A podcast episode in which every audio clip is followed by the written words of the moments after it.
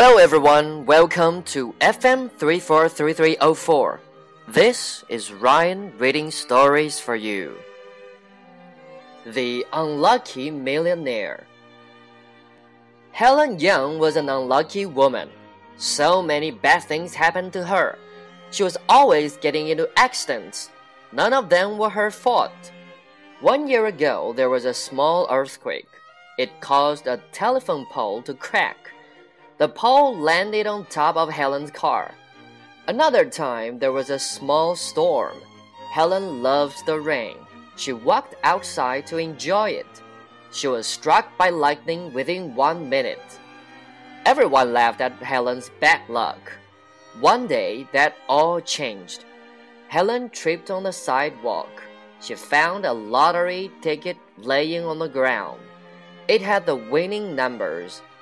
Helen was now an unlucky millionaire. Helen Young was an unlucky woman.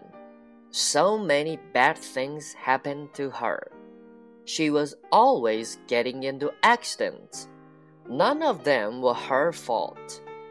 One year ago, there was a small earthquake. It caused a telephone pole to crack. The pole landed on top of Helen's car. Another time, there was a small storm. Helen loves the rain. She walked outside to enjoy it.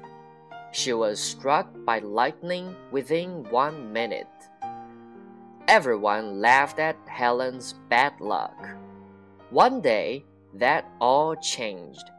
Helen tripped on the sidewalk. She found a lottery ticket laying on the ground. It had the winning numbers. Helen was now an unlucky millionaire.